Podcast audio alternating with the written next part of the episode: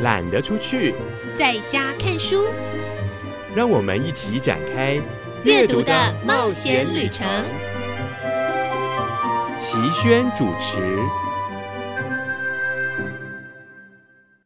各位亲爱的朋友，我是齐轩。不管天气怎么样，阅读总是能够把我们带上另一个回忆与现实时空的。旅程当中，所以今天我们就专心来阅读，阅读各式各样的好书。无论外在的环境如何，只要你找到一本投缘的书，进入了阅读的世界，相信在那一段时光里面，一定可以带给你不一样的感受。各位亲爱的朋友，我是齐轩，欢迎来到懒得出去，在家看书的选书单元。今天我准备了很多很多的书，每一本都相当的精彩，都把它当成选书来看待。第一本要跟您介绍的是亲子天下出版，作者是赖小言，配上赖贤仪跟赖于密的图。主角人物是谁呢？主角人物是小言的儿子，也就是贤仪跟于密的弟弟。所以这本书有一个非常可爱的书名，叫做《我很会养别人家老公》，总裁极速的品格养成，未来媳妇请笑纳。小妍的文笔非常的清新跟幽默，我很喜欢。资深老母的养育男孩笔记，没有高深知识，不造书洋，只用全心全意、顺势而为的陪伴，养育出自己。也欣赏喜爱的男生。小妍说，他自己是资深老木，不止爱创作，著有绘本《爱哭公主》《勇敢小火车》朱瑞福的游泳课系列童书《山鱼小学》亲子散文《赖马家的五十二周生活周记簿》与《无意良母》，这是《无意良母》的第二集。他是这么说自己的：不只是老木，育有孩儿三名。花下大部分的时间在思考与不思考如何育儿，相信在放生与求生之间，终将能够得道升天。也要来介绍一下惠泽咸鱼 Sammy，十五岁，就算有那么一点天分，也要有天意。如果对他的话有兴趣，可以去 IG 搜寻虾米鱼蜜。十二岁，喜欢美的东西，喜欢小孩和动物，喜欢听音乐和听音乐扭动，喜欢我的家。我有时候有一点倒霉，因为我把大部分的运气都用在出生在这个家里了。最喜欢画画，还没有确定风格，但是想一直一直的画下去。如果你看过小妍上一本《无意良母》的话，你会知道这不是什么育儿手册，这也不是什么亲子教育的书。到了这一本，真的有更深的认识。男孩与女孩有什么不同？男孩真的没在给你听人话，忍受儿子在家施工的妈妈心脏有多大颗？二十七篇老母与野性小男孩见招拆招的日常生活，蕴含着作者顺势而为、苦中作乐的教养观。每个老母都是最了解孩子的人，因此不用执意将某种教育观套用在孩子身上，而是顺其本性，让孩子自然而然的长成自己。而老母也要放心的当一个不完美、会做错事，但是懂得反省的妈妈。看完这本书，希望能为你带来一点好像没有这么严重，养儿子太好玩了的放松感，并且告诉自己，我也可以做到。整本书读起来真的非常轻松有趣。这一边就跟您分享一点点的前言。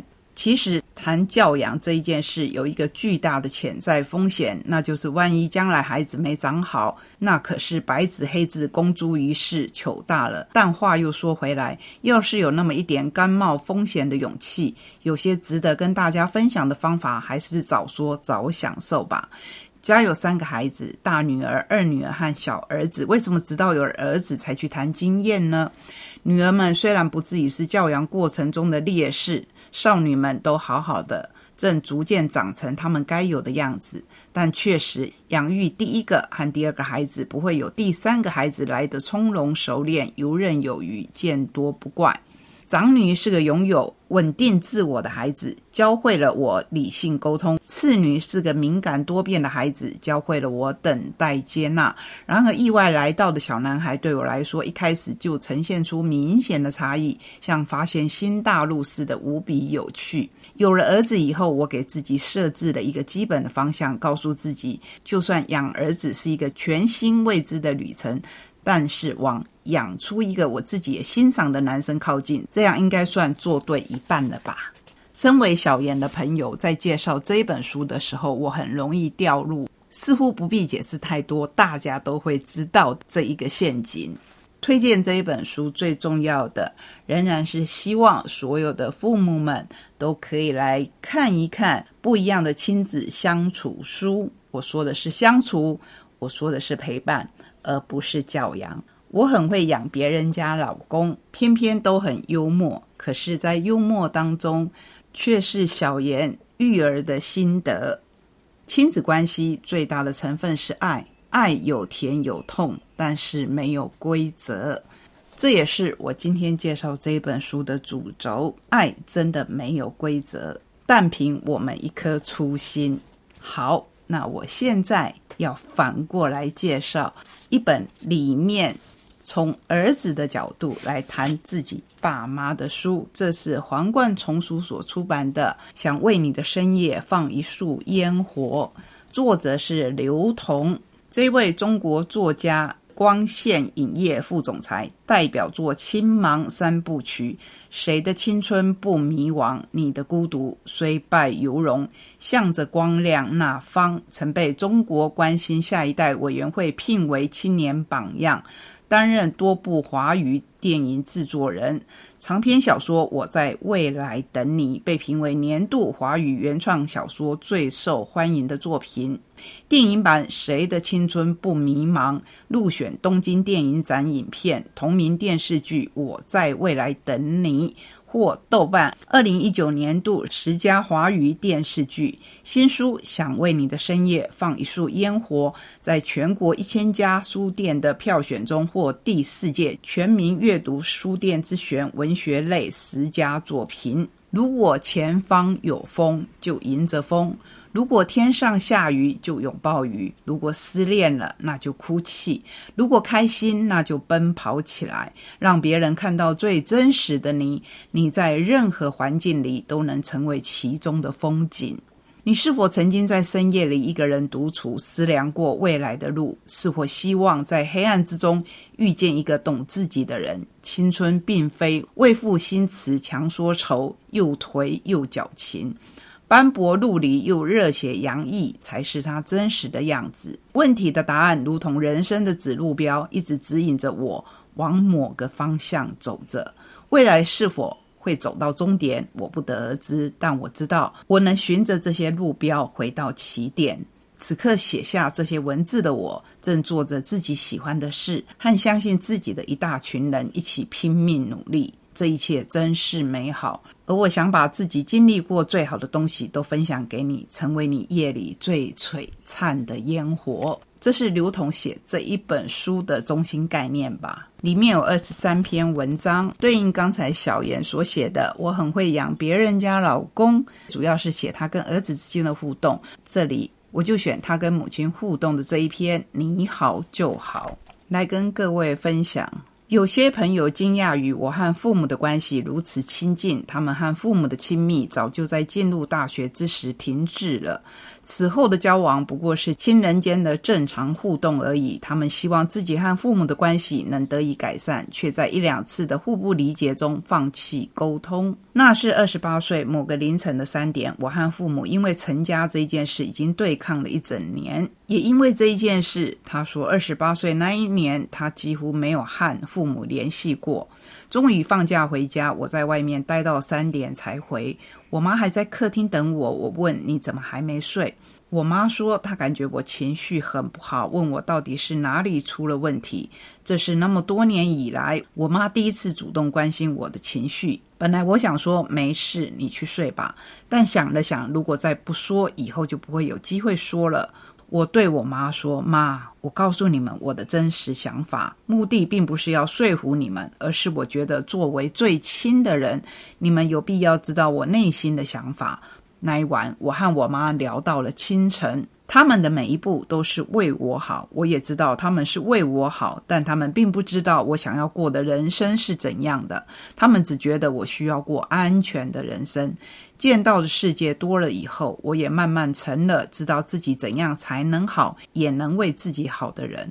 我不需要别人告诉我这样是为了你好，为你好不如你好就好。所以最后，刘同的妈妈终于说了：“你好就好。”现在许多朋友都会问我，为啥你每天都那么开心？我说，因为我和父母关系好了，他们也不给我压力。我发现人生里能把自己和父母的关系处好，真的能够让人轻松很多。没错，跟父母关系处好，其实就是跟自己和好。如果跟自己和好了，我相信我们也可以如同刘同一样，为在深夜当中踌躇或是迷惘的彼此。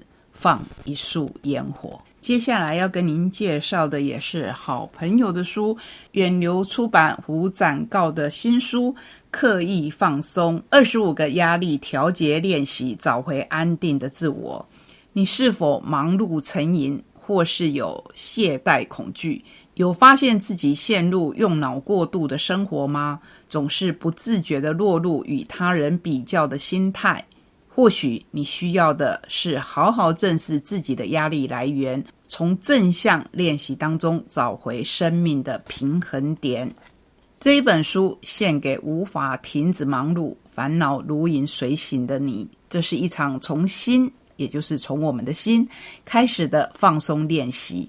每每遇到有人提醒你该休息，你总是回答：“好难，哪有空，没时间。”或许你需要的是好好正视自己的压力来源，做出正向的调整与改变。智商心理师胡展告以心理专业角度。和案例协助你意识到形成长期压力的来源，期待在刻意安排的舒压练习以后，你也能找到放松的有效解方，学会与压力共处，从内而外改变惯性疲累，回归内在的安定与平静。里面有二十个篇章，教你要刻意放松。你会觉得说，我只要不工作。我只要不忙碌，我只要压力源消失了，我就放松了啊！是真的这样吗？其实放松有时候也需要刻意练习哦。这就是这一本书要跟我们分享的。展告在秩序当中说，放松是新的日常保养。其实我们真的都累了。问问看自己，你有没有对自己的要求近乎严苛，不允许自己有犯错的机会呢？你对事情经常抱持最糟的预期，好像不担心的话，坏事就会发生吗？希望事情可以完全按照预期发展，不允许任何意外发生。知道放松很重要，却又觉得休息或娱乐是不应该不重要的事，以为只要不工作的时候就是在放松。最后一点说的是，麻烦的是，我们都误以为前面几个现象是正确的。如果这些话引起了你的共鸣，我觉得你真的要刻意的去找这本书来看看，才能帮助我们刻意的放松。长告在扉页送给我的题字当中这么说着：“用心生活，刻意放松。”两者有没有抵触呢？等你看过这一本书，你就知道了。再来，我们要介绍商周所出版的《花药心流》。不知道你有没有听过“花精”这个字眼？你有尚未疗愈的创伤印记，反复出现不得其解的情绪纠结吗？倪英红老师的作品从身体作为疗愈的入口，练习和自己的内心和解。他是澳洲花精国际培训导师暨情绪花园的创办人小红老师，以个人亲身的经历、丰富的疗愈知识和临床经验，邀请大家从身体开始，心灵疗愈，从根源化解过去创伤印记与恐惧，重新活出专属于自己的幸福生命力。这边先跟大家解释一下花精是什么。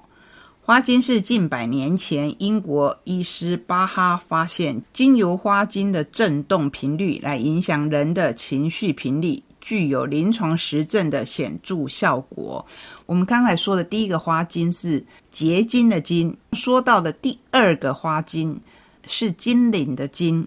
近年来，大家比较常听到的是精油，接触花精的人也有，可是。肯定比接触精油的人少很多。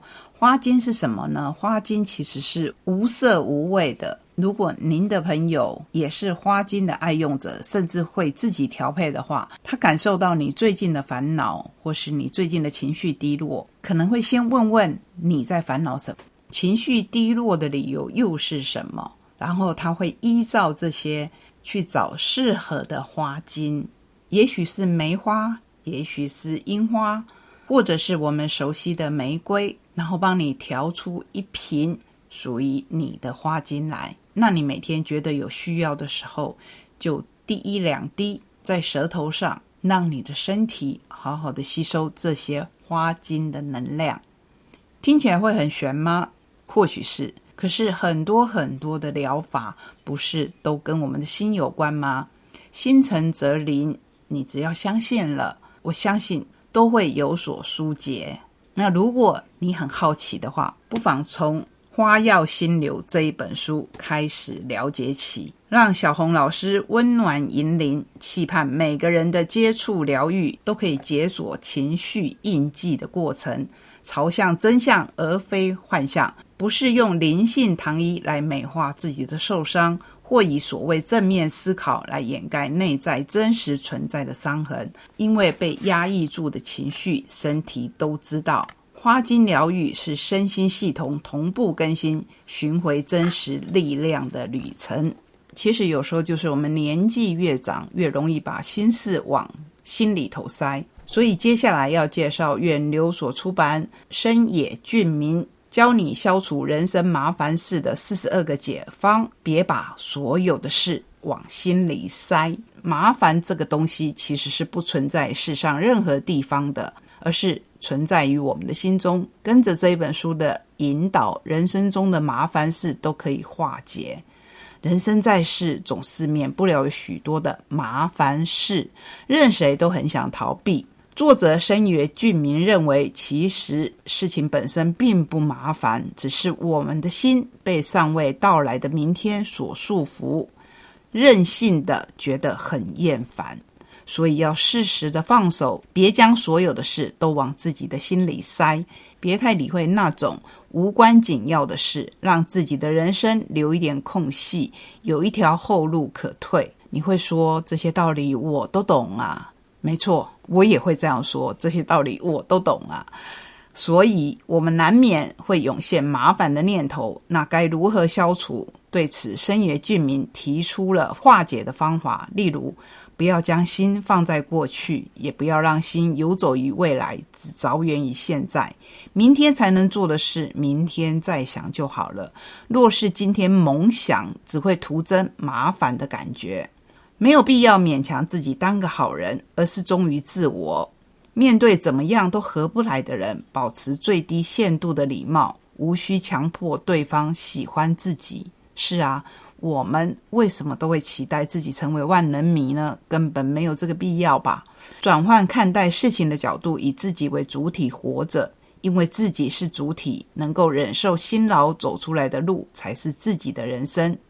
现在这个瞬间不会发生麻烦事，觉得麻烦的感受是事情发生之前产生的，不要被尚未到来的未来囚禁。所以，整个的来说，就是我们回到老生常谈，你要活在当下，也不要去管什么因什么果，就好好的活在自己的身上，好好的活在当下吧。